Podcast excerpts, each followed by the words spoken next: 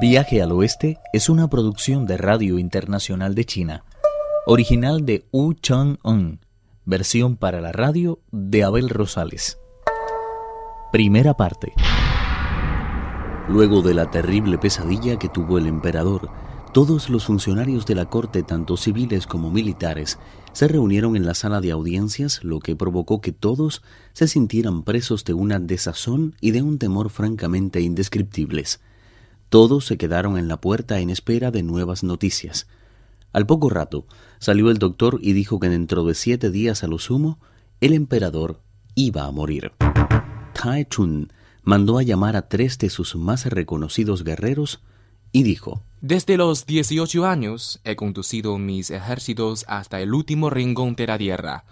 Muchas han sido pues las calamidades a las que me he visto sometido. Sin embargo, puedo asegurarles que jamás me he topado con algo tan extraño como ahora me está ocurriendo.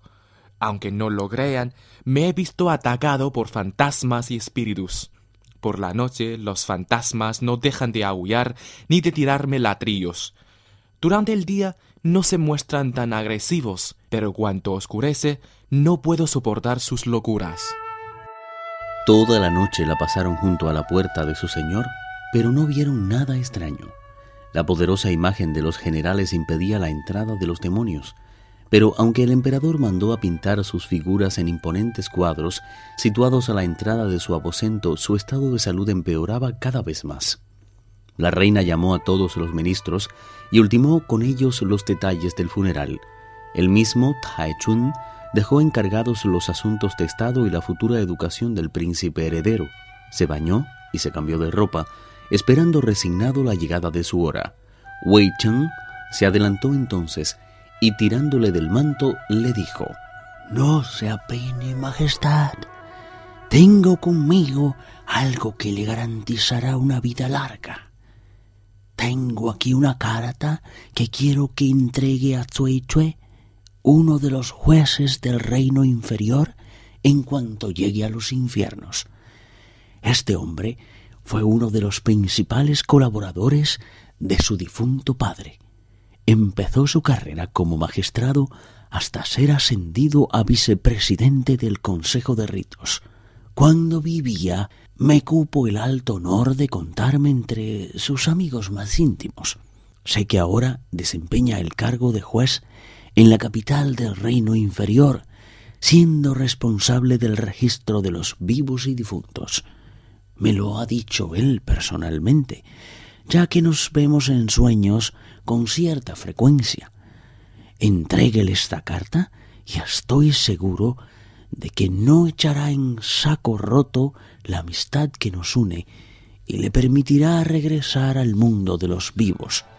Al oír esas palabras, Chun tomó esperanzado la carta y se la guardó entre las mangas. No había acabado de hacerlo cuando cerró los ojos y expiró. Las reinas y concubinas de los tres palacios y las tres cámaras, el príncipe heredero y las dos filas de funcionarios, tanto militares como civiles, se vistieron de luto y empezaron a llorarle. El féretro imperial fue colocado en el Salón del Tigre Blanco. Un poema describe aquel momento. Cien años transcurren como las aguas de un arroyo. Todo lo que queda de una vida de esfuerzos es espuma y humo. El rostro poseía ayer la viveza de los melocotones y hoy las sienes aparecen cubiertas de copos de nieve. La vida, como el continuo afanarse de las termitas, no es más que pura ilusión. Cuando el cuco empieza a cantar, se acerca la hora de regreso. A pesar de todo, la práctica del bien ayuda a prolongar la vida de una forma que nos es desconocida. Solo sabemos que quien se entrega a la virtud puede encontrar la ayuda del cielo. El espíritu del emperador Chun abandonó la torre de los cinco fénix. Todo estaba borroso y oscuro. Por un momento tuvo la sensación de encontrarse rodeado de guardias imperiales que le invitaban con insistencia a tomar parte en una partida de caza. Chun aceptó complacido y le siguió al galope. Cabalgaron juntos durante cierto tiempo, y de pronto desaparecieron tanto los hombres como los caballos, dejándole solo.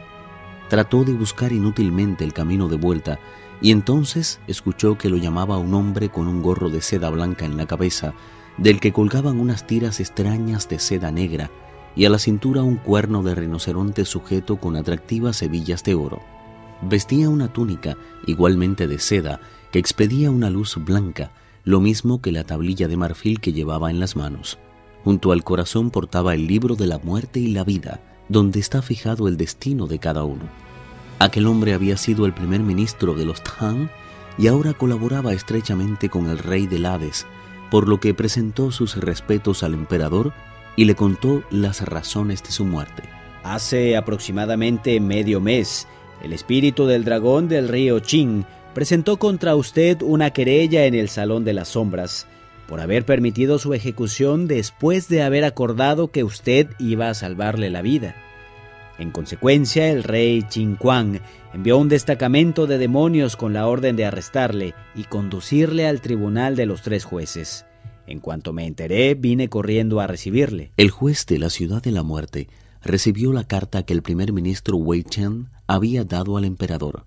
El juez le dio las gracias y leyó con vivo interés. Desgraciadamente, entre los mundos de la luz y de las tinieblas, media una distancia tan grande que nos es imposible transponerla para poder vernos cara a cara, cosa que lamento de todo corazón. El motivo por el que ahora he decidido escribirle ha sido la repentina muerte de nuestro muy digno emperador, el nunca suficientemente encomiado Tai Chung, a quien me cabe el honor de servir.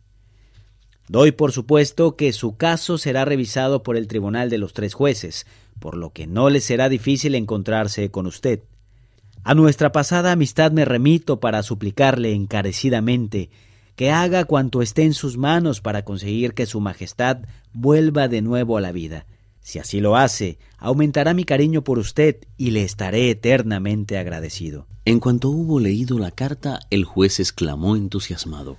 No sabe usted cuánto admiro al juez Wei Cheng por haber ejecutado tan limpiamente el otro día al viejo dragón. No necesito decirle que le estoy muy agradecido por cuanto hizo por mis hijos después de mi muerte. Puesto que me ha escrito esta carta intercediendo en su favor, tenga por seguro que regresará a la vida y una vez más volverá a ocupar el trono de Jade. Tai Chun se lo agradeció con la cortesía que en él era de esperarse. Mientras hablaban, vieron acercarse a dos jóvenes vestidos de azul portando estandartes y banderas para conducirlos ante el rey del mundo inferior. Cuando divisaron una inmensa ciudad, el emperador pudo leer en una de sus puertas una inscripción visible desde muy lejos y escrita en letras de oro que decía La región de las sombras, puerta de los espíritus. Una vez en la ciudad entraron en un alto edificio. Para guiar a los espíritus por sus laberintos, habían sido colgados en la pared incontables letreros de oro. En el más grande, colocado en un lugar prominente, podía leerse Puerta central del infierno, el salón de la oscuridad del príncipe del Hades. Mientras Tai Chun observaba con detenimiento lugar tan peculiar del interior, llegó el tintineo de los cinturones de jade, seguido del aroma misterioso del incienso divino, y empezaron a bajar las escaleras, precedidos por dos pares de antorchas, los diez reyes del mundo inferior. Tomaron asiento según su rango, invitando a su ilustre huésped a hacer otro tanto. El rey Chinquan dobló entonces las manos a la altura del pecho y acercándose a él dijo El dragón del río Qing le acusa, Majestad, de no haberle salvado la vida cuando prometió hacerlo. ¿Tiene algo que alegar en su defensa? El emperador contó todo lo que hizo para tratar de impedir la muerte del dragón y se confesó sorprendido cuando su primer ministro realizó la ejecución. Uno de los diez reyes del mundo inferior dijo, Incluso antes de que el dragón naciera, quedó escrito en el libro de la muerte que había de ser ajusticiado por un juez mortal. Lo hemos sabido desde siempre, pero el dragón presentó sus cargos contra usted e insistió en que fuera traído ante el tribunal e hiciera las alegaciones que considerara oportunas. En realidad, su caso ha sido revisado y se encuentra ya de camino hacia su nueva reencarnación. Lamentamos haber tenido que obligarle a realizar este viaje y le ofrecemos nuestras más sinceras disculpas. ¿Realmente es posible regresar del mundo de los muertos? Todos quedaron sorprendidos en el salón del infierno. ¿Qué tiempo le quedaba entonces al emperador en el mundo de los vivos? Viaje al oeste, uno de los cuatro grandes clásicos de la literatura china. Versión para la radio, Abel Rosales.